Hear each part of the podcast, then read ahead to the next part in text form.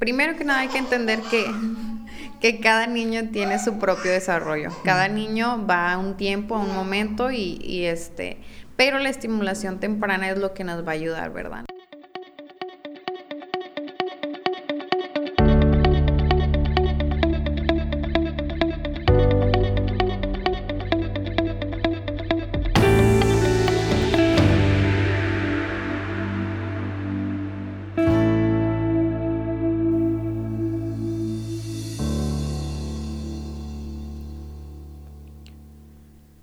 Hola, pues ¿qué tal?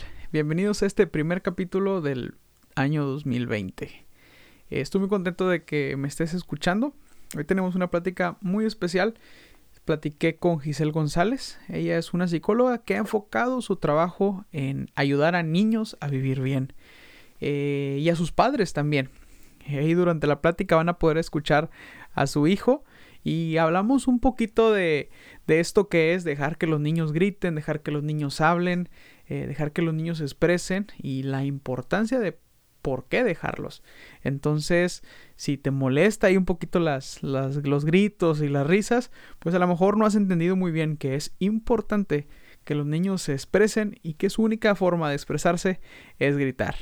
Entonces, eh, pues sin más, te dejo con este capítulo, espero te agrade.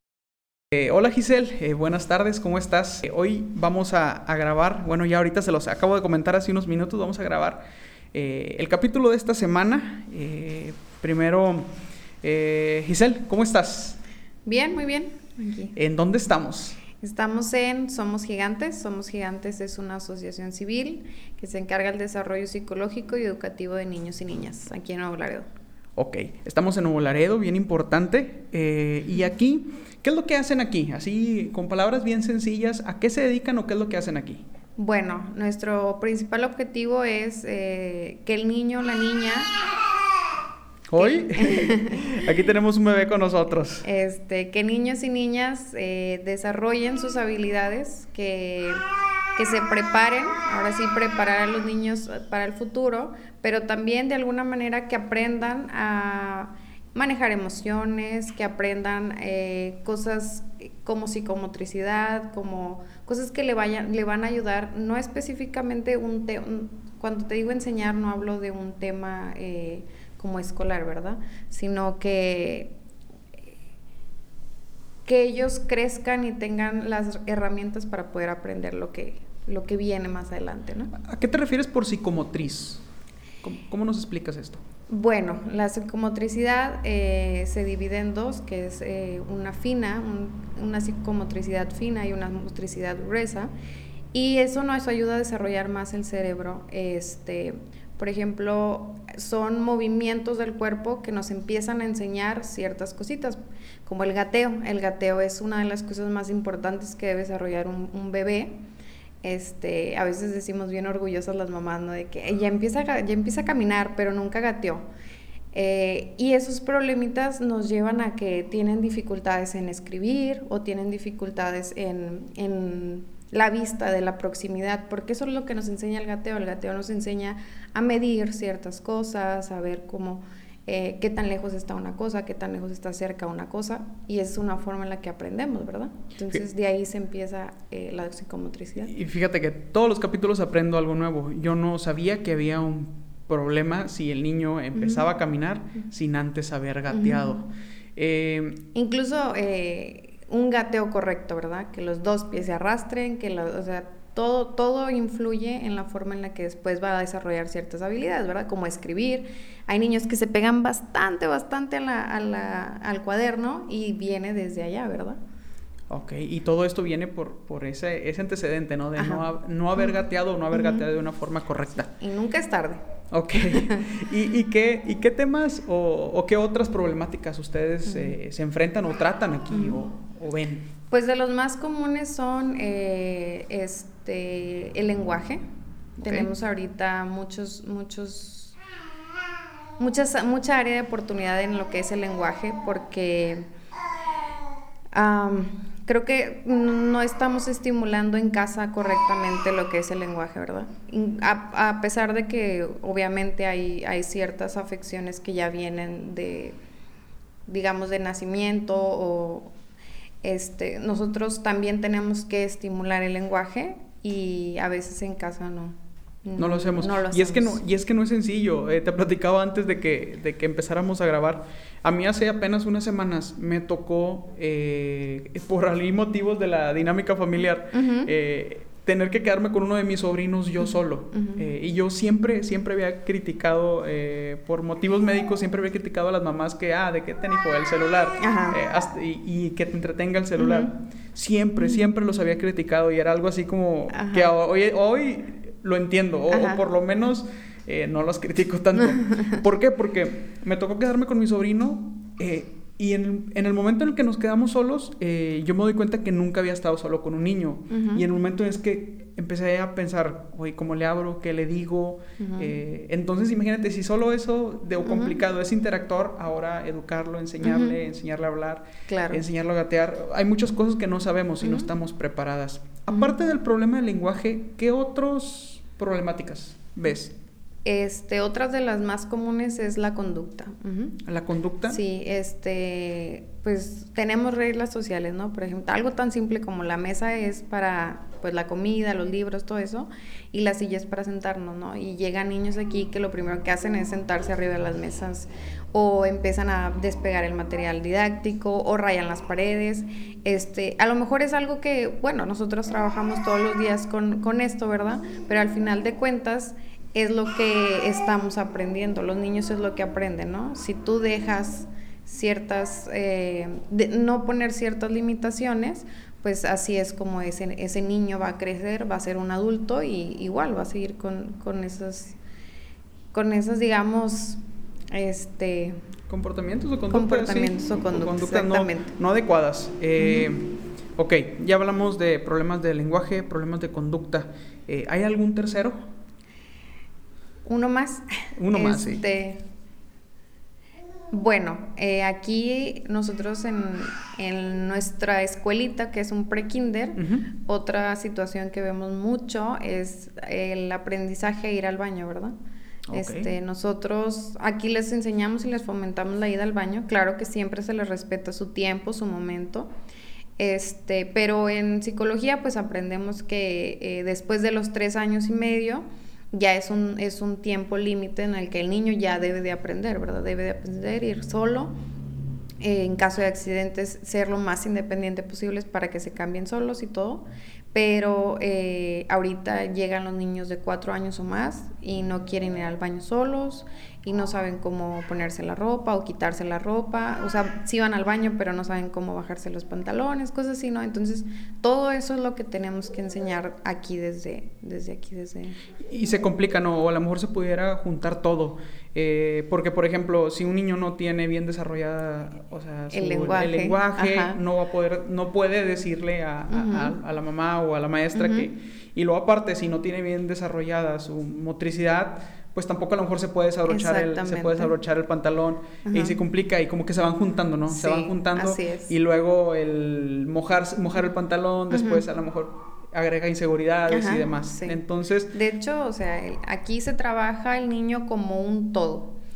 Hay mamás que, que, dicen, no, es que yo quiero que mi hijo aprenda eh, las vocales. Eh, sí, pero necesitamos ver también cómo está su desarrollo psicomotor, necesitamos ver también cómo está su desarrollo de lenguaje, cómo está su... Todas, todas, todas estas áreas del niño, el, su área social es muy importante, el área familiar, cómo se está desarrollando la familia, son eh, agentes que van a cambiar o van a eh, estimular el que el niño pueda aprender una vocal. A lo mejor dicen, ay, no, pues nada que ver mi comportamiento como mamá o papá, este, para lo que, para que el niño aprenda las vocales, ¿verdad? Pero sí, sí importa. O sea, si el niño te ve leyendo un libro, él va a leer un libro. Pero si te ve viendo la tele, él va a ver la tele, ¿verdad? Muy bien, qué, qué, qué interesante.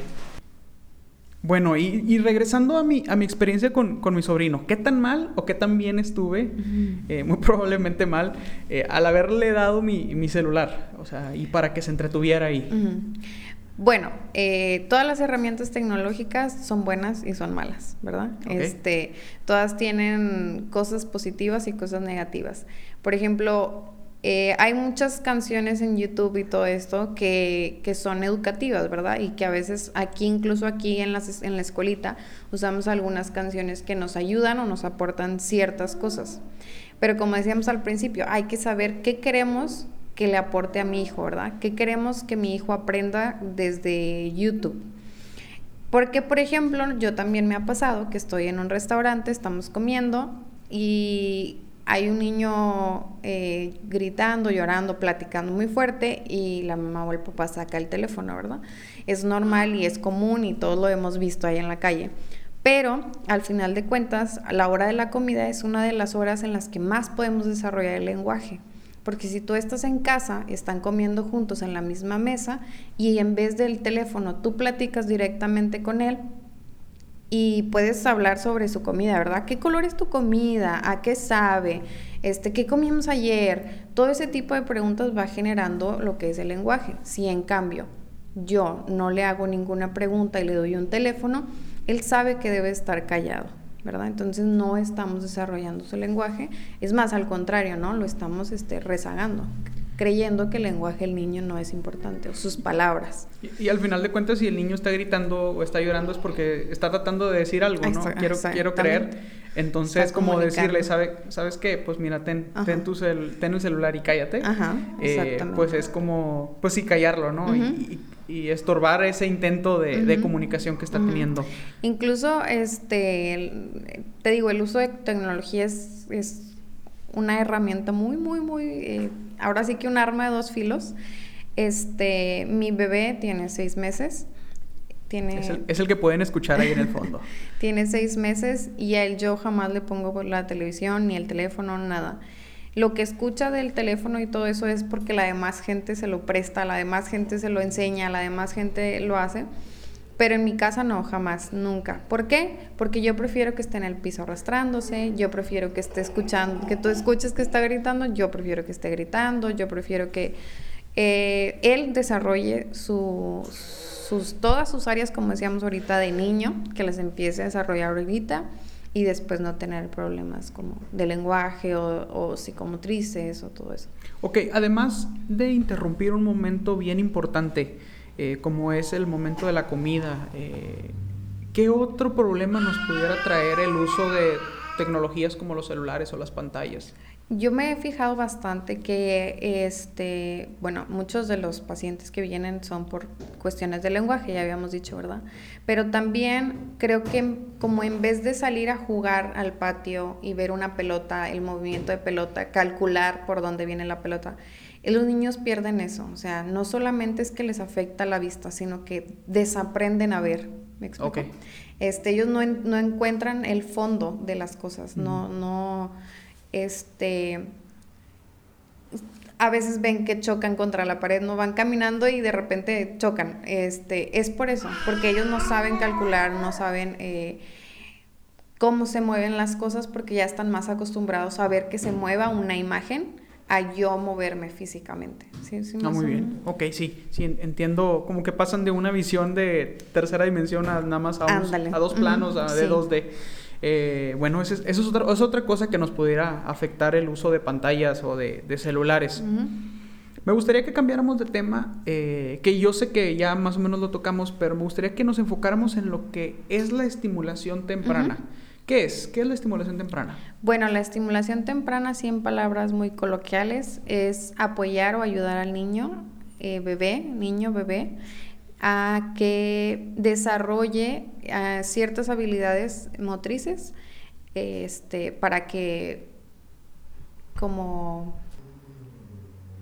es que no es avanzar más rápido, sino que, que logre todas las habilidades y vaya de acuerdo a su etapa. Ok, sí, eh, esto es algo eh, que vemos, que podemos ver, ¿no? Hay veces que a la mamá le preocupa eh, que, por ejemplo, es que mi, mi, bebé todavía o mi niño todavía no habla. sin saber si ya es tiempo, nada más porque a lo mejor sus primitos ya hablan eh, y a cierta edad ya hablaron, a lo mejor hay una presión sobre el niño de que empiece a hablar y a lo mejor todavía está en tiempo de que no hable. Eh, ¿La estimulación temprano es un poco esto? Sí. Este, primero que nada hay que entender que, que cada niño tiene su propio desarrollo. Cada niño va a un tiempo, a un momento y, y este pero la estimulación temprana es lo que nos va a ayudar, ¿verdad? Nosotros tenemos como psicólogos ciertos parámetros que a cierta edad, por ejemplo, de 3 a 6 meses pueden los niños lograr hacer este cierto tipo de cosas, de 6 a 9 empiezan a lograr otros tipos de cosas, entonces la idea es que vayan de acorde a su edad, ¿verdad?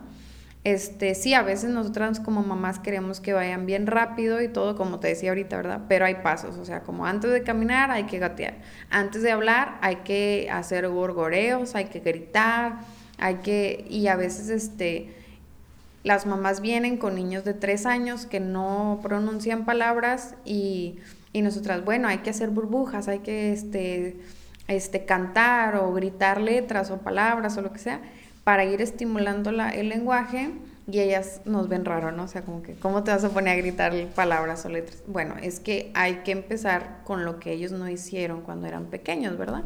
Como un gorgoreo, como unas eh, sílabas, como cualquier cosa. Entonces, la estimulación temprana es lo que hace, los empieza a estimular para que lleguen um, a su, digamos, a su nivel, en el, en el que estén en su nivel de edad pero también para que estén muy bien preparados para que puedan seguir desarrollándose bien, ¿verdad? Que, estén en el punto en el que deberían de estar y que aparte hayan vivido todas las etapas. Exactamente. Eh, muy bien, pues me queda muy claro. Ahora, ¿la estimulación temprana es para niños con algún con algún eh, retraso en el desarrollo o es para todos los niños? Todos los niños pueden eh, ahora sí que trabajar con lo que es la estimulación temprana. Yo hablo de mi bebé porque a veces no, no podemos hablar de pacientes, ¿verdad? Claro, claro. Pero en el caso de mi bebé que está en grite grite, como pueden escuchar, este, yo lo estimulé desde prenatalmente, desde que estaba en la panza, ¿verdad? Entonces, ¿cómo lo estimulamos ahí? Con música, con luces, con este, caricias, con con movimiento, con baile, con muchas cosas. Entonces, cuando llega aquí ahorita, él tiene seis meses, él ya gatea, él ya trata de pararse, él va un poco adelante de su desarrollo, muy poquito, pero un poco. Pero, por ejemplo, no le han salido los dientes, ¿no? Entonces, como decía, cada niño tiene su tiempo. Aunque él se ve desarrollado en ciertas áreas, necesita desarrollarse en las otras, ¿verdad? Tiene seis meses y va, y va avanzando poquito a poquito. Entonces, sí, la estimulación te ayuda para ciertas cosas, pero hay que entender que tu bebé o tu niño tiene una edad y no lo puedes adelantar tanto, ¿verdad? O sea, Muy bien. Y aun cuando debemos de tener paciencia y no, no apurarnos en, que, vaya, el niño crezca eh, a veces en comparación a otros niños, ¿qué datos de alarma o qué foco rojo se pudieran eh, prender y decir, ¿no sabes qué? Mi niño necesita atención eh, por un profesional. ¿Qué datos de alarma nos podrías compartir? Depende de la edad. Pero, por ejemplo, como ahorita dije, el baño pues enseñas hasta los tres años y medio, ¿verdad? Y ese sería un foco de alarma. Si tu niño no quiere o no puede aprender todavía a ir al baño, ese sería un foco de alarma.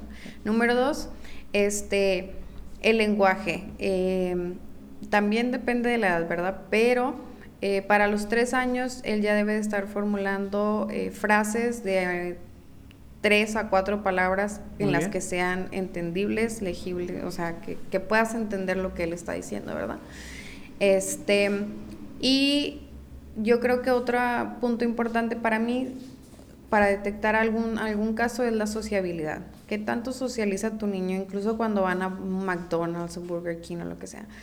Este, un niño obviamente que tiene primitos, como tú decías, hermanitos o lo que sea, va a ser más fácil que se desenvuelva. Pero si aún tiene primitos, hermanitos o niñitos y no tiene una, digamos, no es tan adaptable en, un lugar extraño, este, a lo mejor hay que, que, escuchar un poquito más que lo que él tiene que decir, ¿me explico? Muy bien. y, atender, y llevarlo a atención profesional, ¿no? Al final de cuentas, llevarlo a, una atención por un profesional. Eh, no quiere decir que tenga un problema, solamente hay que asegurarnos de que lo tiene o no lo tiene. Exactamente. Entonces, y, no necesariamente, por ejemplo, el lenguaje, a veces nada más necesitamos trabajar el lenguaje, porque todas las demás áreas están bien, va, va caminando este, digamos, a ritmo y todo lo que tú quieras, pero en el lenguaje va un poquito atrás.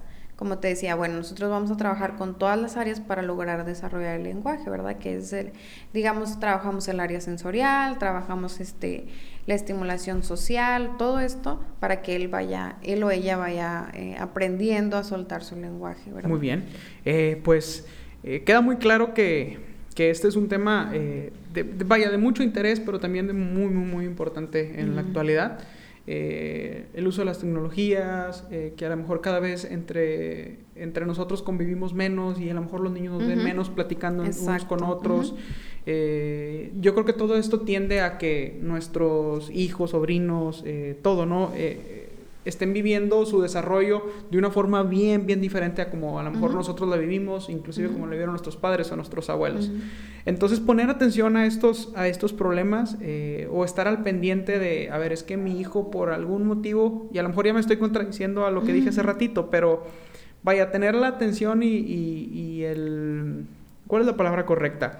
Como el interés, ¿no? De ver, ¿sabes qué? ¿En qué etapa va mi hijo? Y mejor dicho, cómo es, va mi hijo y, según su etapa, cómo debería de estar.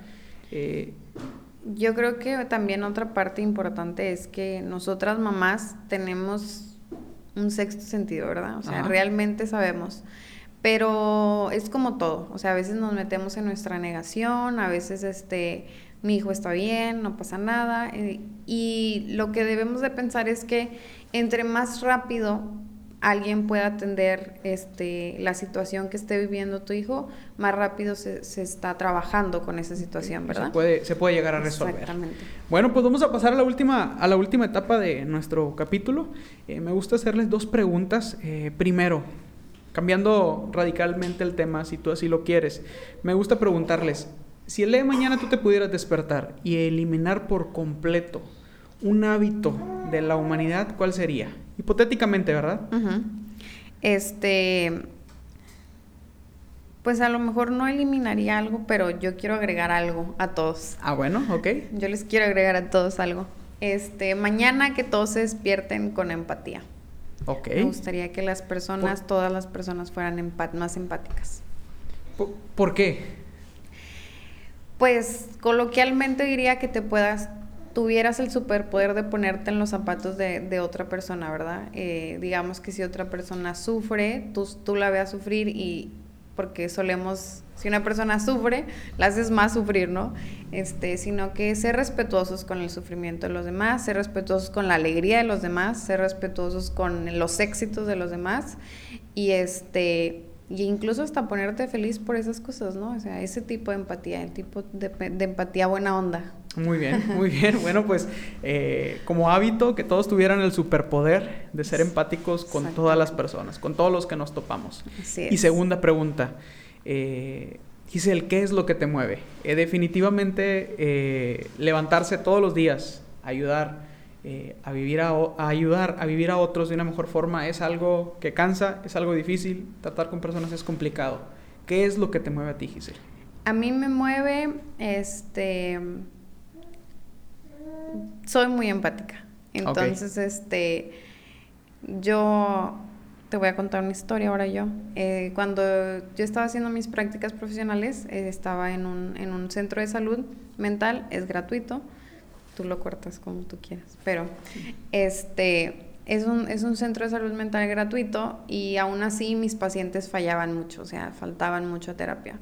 Entonces yo un día le pregunté a un papá que por qué había faltado su hijo a, terapia.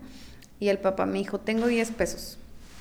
Este, o me subo al camión o compro tortillas. Entonces, de ahí empezó Somos Gigantes, de ahí empezó esta asociación civil y eso es lo que me mueve, el amor por las personas, el amor por que todos tengamos este, las mismas posibilidades de salir adelante, que todos vayamos en el mismo tren, que nadie se quede atrás. Eso es lo que me mueve, este, ayudar a las personas todos los días, hacer algo por ellos todos los días y que esté ahora sí que al alcance de la mano, ¿no? queda claro que eso es lo que, te mueve a ti, Giselle. Eh, cuando revisaba tu página, eh, veía que tienes un programa, hoy que Somos Gigante tiene un programa que se llama Padrino Gigante. ¿En qué consiste este programa? Bueno, como somos una asociación civil, este, las terapias tienen un costo bajo. Este, que eso es un costo de recuperación, es una aportación eh, ahora sí que cooperativa, ¿verdad? No, no es obligatoria, pero eh, es un costo de recuperación, ¿verdad? Este, el padrino gigante consta de que si un niño o si tú tienes a un niño que quieras apadrinar, ¿verdad? Que sea de bajos recursos, que no pueda eh, pagar una terapia, tú, tú la, digamos así, tú la pagas por, por este, por ese niño.